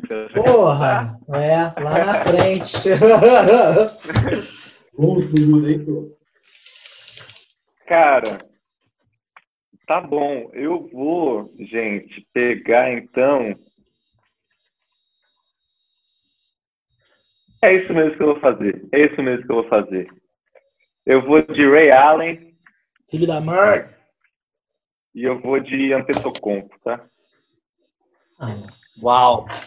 Giannis! O Giannis é monstro, irmão. O Giannis é foda. Boa. Difícil aqui. É, Irado. Irmãos, eu vou pegar agora nada mais, nada menos que o. O Vince, irmão. Vou pegar o Vince. Ah, animal. Você é louco, irmão. Boa, no boa. auge, no auge. Vinção é monstro. Insanity. Monstro, monstro, monstro. O Pires vai jogar de quatro nesse time reserva. Cara, como vocês estão vindo com tanta cada nova, eu preciso ter uma juventude aqui no meu time, que não tem. Eu vou pegar o um cara que revolucionou para mim também o basquete, que ele joga, ele é um 5 num corpo de 4, mas que na verdade é um 1 um para mim e joga com inteligência, que é o Anthony Davis. AD. Uau. AD. AD, boa. Eu tenho duas, duas escolhas, né? Para fechar o time reserva. Eu preciso de armador. É, eu vou de dois armadores, tá? Um é o Damian Lillard, Dame Time, para ganhar jogo.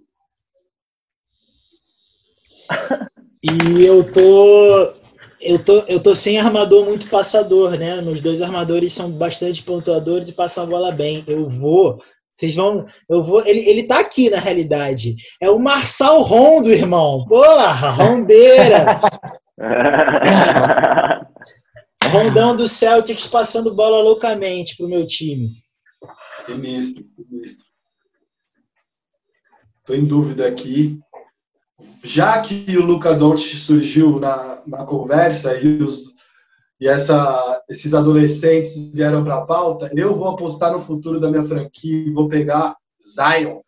Zion! Uau. Olha só, caralho! Eu tô impressionado, porque eu vinha, eu achei que ia vir o, o Zidane, achei que ia vir o de terno, achei que ia vir o Jason Tatum, brother. Veio o Zion antes do Jason Tatum. Um time que tem Kobe, Tim Mac, Westbrook, é. ele deve pegar na bola. Bom, para mim só falta um, né? É o último, né? É o último. É. Você e o Dedé, um cada um. Uh...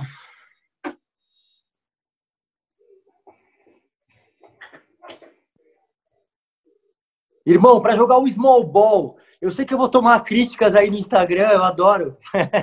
Mas para ter o trash talk e a liderança, vou pregar o Draymond Green, irmão.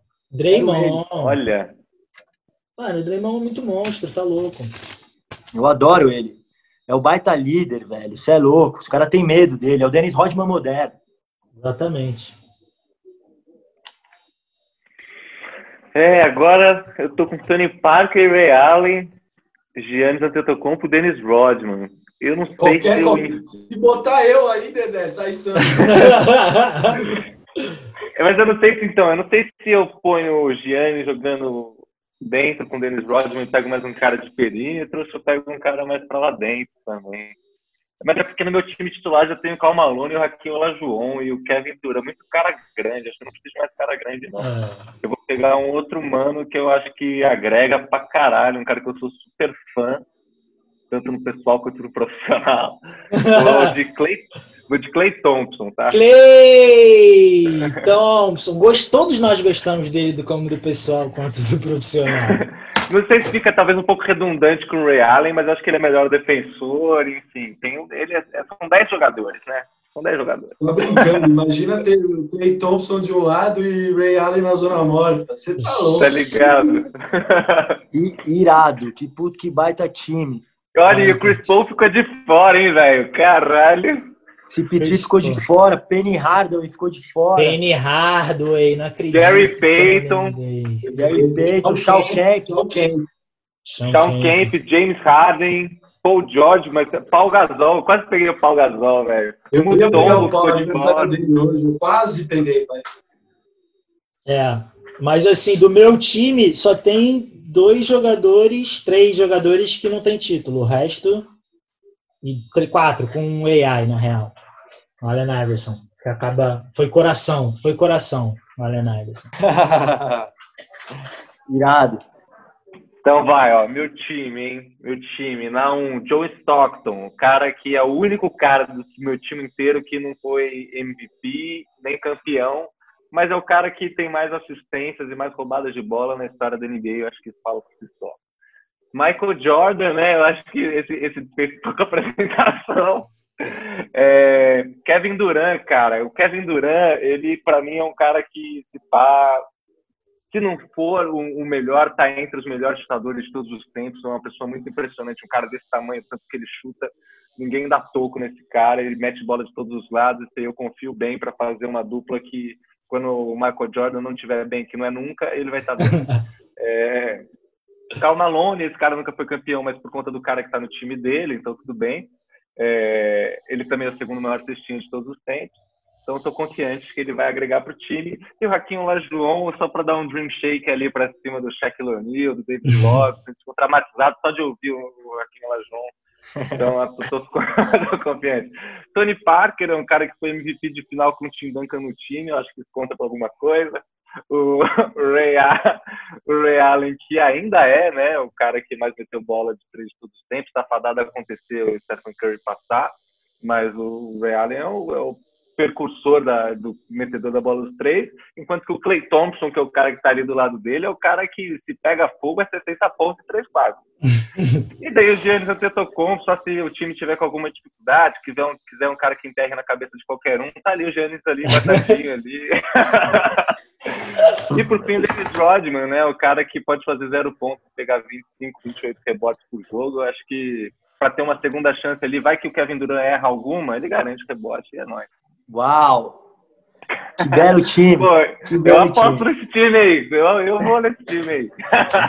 belo time, Gosto. belo time. Vai, Bom, vou pro meu time. Jason Kidd, Captain Kidd, de 1. Um. Red Miller, de 2. LeBron James, de 3. Charles Barkley, de 4. E Tim Duncan, de 5. No banco, Jason The White Chocolate Williams, de 1. Um.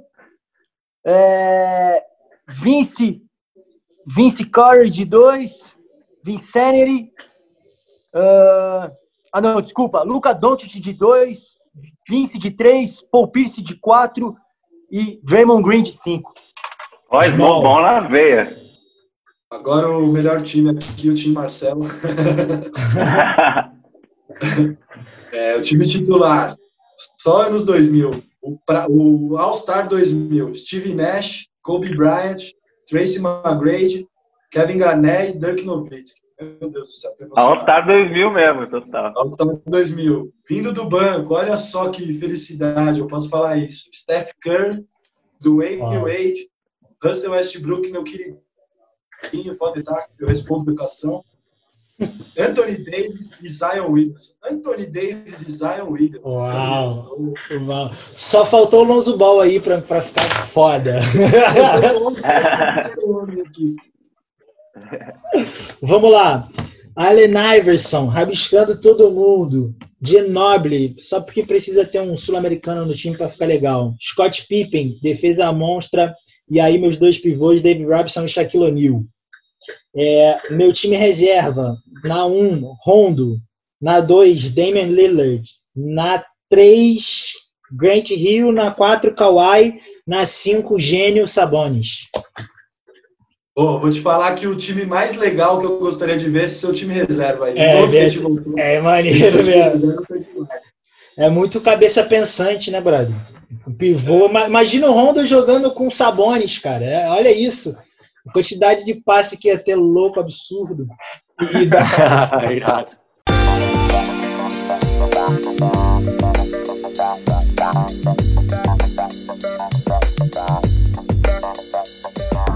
Para fechar a nossa dica de quinta. Depois desse draft animado, vamos para essas dicas maravilhosas agora. Eu vou começar a dica hoje. Minha dica vai ser um documentário, óbvio, de basquete. Mas é um, é um, é um documentário da série 3430 da SPN, uma das séries de documentário mais famosas do mundo. Ele é da segunda geração do 3430, ele veio na segunda, 2012. É um documentário chamado Free Spirits. É, ele conta a história de uma franquia da ABA, que é uma liga extinta nos Estados Unidos, que no meados dos anos 70 se fundiu com a NBA. Quatro franquias da NBA foram para a NBA. Indiana Pacers, Denver Nuggets, San Antonio Spurs e o New Jersey Nets, ainda New York Nets, se eu não me engano. E o, e o St. Louis Spirits foi uma franquia que não conseguiu fazer o salto para a NBA. Ela tinha apenas dois anos de existência quando teve a fusão. E os donos, os irmãos Silna, que são milionários nos Estados Unidos e queriam muito entrar na NBA, eles tinham, de certa forma, essa garantia, mas que no final não aconteceu. A NBA não fez a fusão. Ela já tinha tido uma experiência em St. Louis com o Atlanta Hawks, que saiu de St. Louis para Atlanta. Eles não queriam voltar para St. Louis, tinha outras questões. E a série ela se baseia um dos principais aí, um dos principais personagens dessa série é um jogador, um jogador que é o Marvin Barnes. Só que o apelido dele era Marvin Bad News Barnes, porque ele só dava a bola fora, ele era um craque dentro de quadra, mas ele era tipo um Dennis Rodman nos anos 70. Ele foi a segunda escolha do draft da NBA, mas preferiu jogar na NBA no St. Louis Spirits com uma série de garantias financeiras, depois queria mais. Foi um cara super controverso e é um dos personagens principais. É, ele participa como, como entrevistado agora, ele é super irreverente, ele era já naquela época. Então foi um documentário muito gostoso que eu assisti recentemente. Não tinha assistido, eu sou rato de Tony assisto todos. Esse eu não conhecia, conheci agora e queria deixar essa dica para vocês. Documentário Free Spirits, na, em todas as plataformas da ESPN, está disponível para vocês. Show, show. É, Sal, a enciclopédia do basquete, trazendo mais uma. Nunca vi. É, vou dar aquela procurada na internet, aquela ilegalidade, verei com certeza. Eu vou para minha dica. É, eu tenho dado dica para vocês de lugares para se informar durante a pandemia, lugares para ter é, conhecimento do que está acontecendo. E eu vou dar sobre uma página no Facebook e no Instagram também, é, chamada Amada Foca. É, ela é coincidentemente dirigida, roteirizada, atuada, é, faz tudo editado. editado pelo nosso querido convidado Dedé, sempre com humor incrível. Além de você se informar, você vai dar muita gargalhada. É, e é uma excelente forma de, de, de saber o que está acontecendo através do humor, através é, é, uma forma de aliviar também, é um, é um bom mecanismo para aliviar essas angústias que a gente vive. É, é riquíssimo em conteúdo e é hilário, não tem nada melhor. Então, é, dá uma moral aí pro nosso amigo. Obrigado, Daltinho Animal. Irado, Dalton. Bela dica, irmão. Gostei. Amada foca. Amada foca. Amada foca. É. Maravilhosa. Dedé, manda sua dica para nós. Vou mandar. Minha dica, cara, vai ser. São dois. Eu vou, eu vou, desculpa, eu vou quebrar um pouco as regras, vou dar duas dicas, tá? É, mas tão rápidas. É, do mesmo diretor, que tem tudo a ver com basquete, que é o Spike Lee, tá sempre ali, né, mano? Rimei sem querer.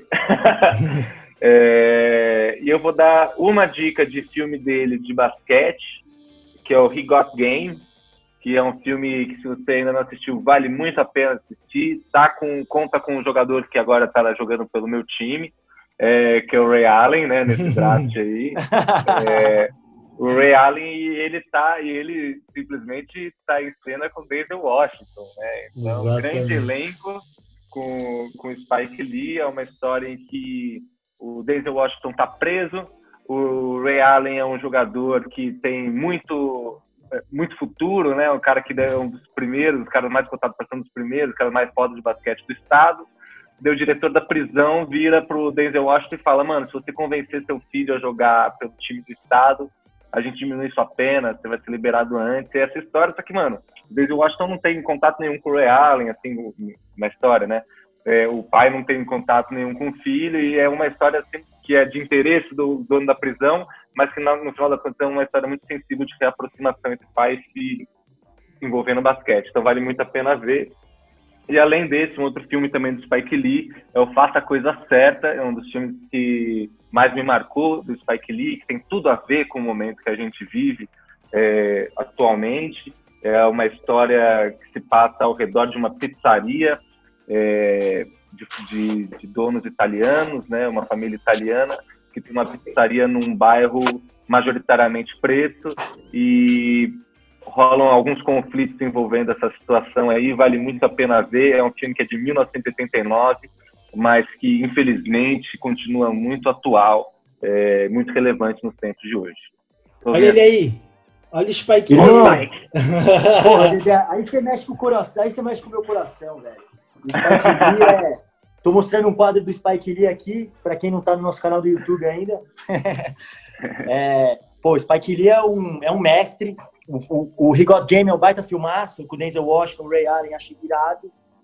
E, e, ele é mestre da linguagem, né, o Spike Lee, porque ele tem esse, é, é, esses personagens controversos, né, ele é o não maniqueísta, mas é, não tem o bem contra o mal, né, os personagens são é, uma complexidade incrível, né, então, pô, amei as dicas, o Faça a Coisa Certa é a bíblia dele, né, é a bíblia do ativismo, né, inclusive é, os movimentos antirracistas agora né, tem se, também tem sido muito em função do que aconteceu, né, um caso muito parecido, né, o do George Floyd, o que aconteceu, não faça a coisa certa, então, é, desculpa o spoiler, mas é, é, é, é importante, é gritante, né, e o, e o Spike Lee é um que faz melhor esse tipo de é, filmes, né, com entretenimento, mas com cunho social, né, com posicionamento político também. É incrível, obrigado. E eu vou ficar é nessa mesma linha, eu já ia fazer uma uma dica do Spike Lee maravilhoso, porque o meu irmão, o Rica Vida, comprou aí aquele Masterclass, né? E aí me botou de, de cupincha dele lá, de sócio, que eu posso usar também, tá sendo incrível.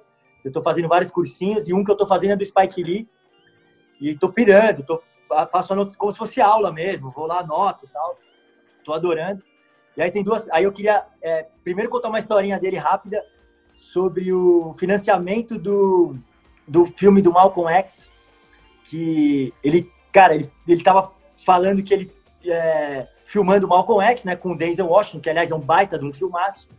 E aí na, nas gravações ele falou, ele levou lá na produtora, lá na Warner, e falou, ó, é o seguinte, o filme vai ter três horas e meia. Aí os caras, você é louco, três horas e meia? Que filme comercial, você não vai vender nada, não dá pra ter três horas e meia. Ele falou, irmão, eu não posso contar a história do Malcolm X em menos de três horas e meia. Tipo, é impossível. Eu já tô correndo com o tempo. E aí, não, então não vai ter filme. E aí o aí chegou o Magic Johnson, ele chegou pro Magic Johnson e contou a história. E aí o Magic falou para ele: "Não, Spike, né? Eu, eu vou te depositar uma grana, eu acho que você tem que contar essa história, é super oportuna.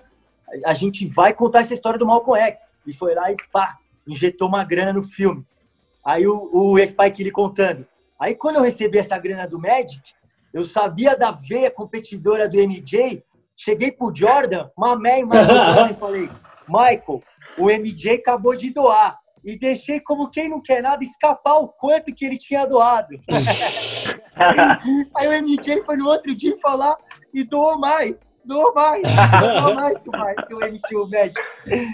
E aí ele soltou essa. Ele falou: voltei a, a gravar o filme e soltei essa informação na, na coletiva de imprensa. E aí a galera. Aí, curiosamente, a Warner quis financiar o filme de novo.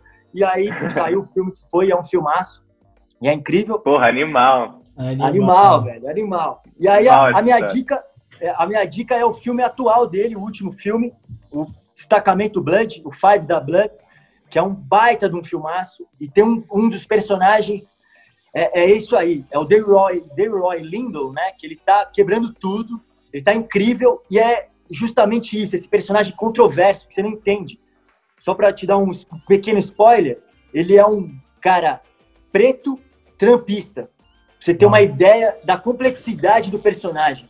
Então é maravilhoso o filme. O filme fala da guerra de um, de um grupo de amigos que está voltando para a guerra do Vietnã. Então é maravilhoso. Eu indico super. A trilha sonora é incrível. Spike Lee for life, irmão. Tamo junto. Uau. Animal. Animal, animal. É isso, né, gente? É, Dedé, ah, eu queria te agradecer. É, foi incrível. Porra, obrigado. A gente trocar essa ideia. A gente já sabia que ia ser incrível. É, como a gente falou, obrigado pelo projeto que você tem de basquete. Ele é referência. Ele, é, ele não só é referência, como ele é conhecimento, como ele é uma das melhores coisas que tem aí nesse mundo da internet. E, pô, obrigado pela presença, obrigado pela simplicidade. A gente é amigo, queria estar junto, queria poder te abraçar, queria, queria estar tomando aquela Total. cerveja que a gente toma, jogando um basquete, mas não estamos, mas obrigado pela sua cabeça, obrigado pelas produções que você faz. Sem dúvida nenhuma, é um episódio marcante, pelo menos para mim, assim, que é, não só como era seu fã e te conheci depois, isso foi incrível para mim. Então, que, é, que bom que você está aqui com a gente, fiquei muito feliz e foi incrível, irmão. Obrigado. Pô, obrigado vocês, cara. Foi que papo da hora, né? Da vontade de morar nesse papo. é, puta saudade mesmo de vocês, cara. E já já a gente tá junto. Mais uma vez, reforçar aí que fiquei muito emocionado com o convite, muito lisonjeado. Desejo muito sucesso para vocês, não só porque vocês merecem, não só porque eu gosto de vocês, mas porque vocês estão fazendo um bom trabalho, tá ligado? Vocês estão, são pessoas que agregam umas às outras, tá ligado? São pessoas muito bem informadas, muito bem intencionadas. Assim, é muito difícil dar errado, assim, tá ligado? Já tá dando muito certo e é. eu desejo sucesso para vocês, porque é esse tipo de gente que, que a gente tem que ver tendo sucesso no Brasil, tá ligado?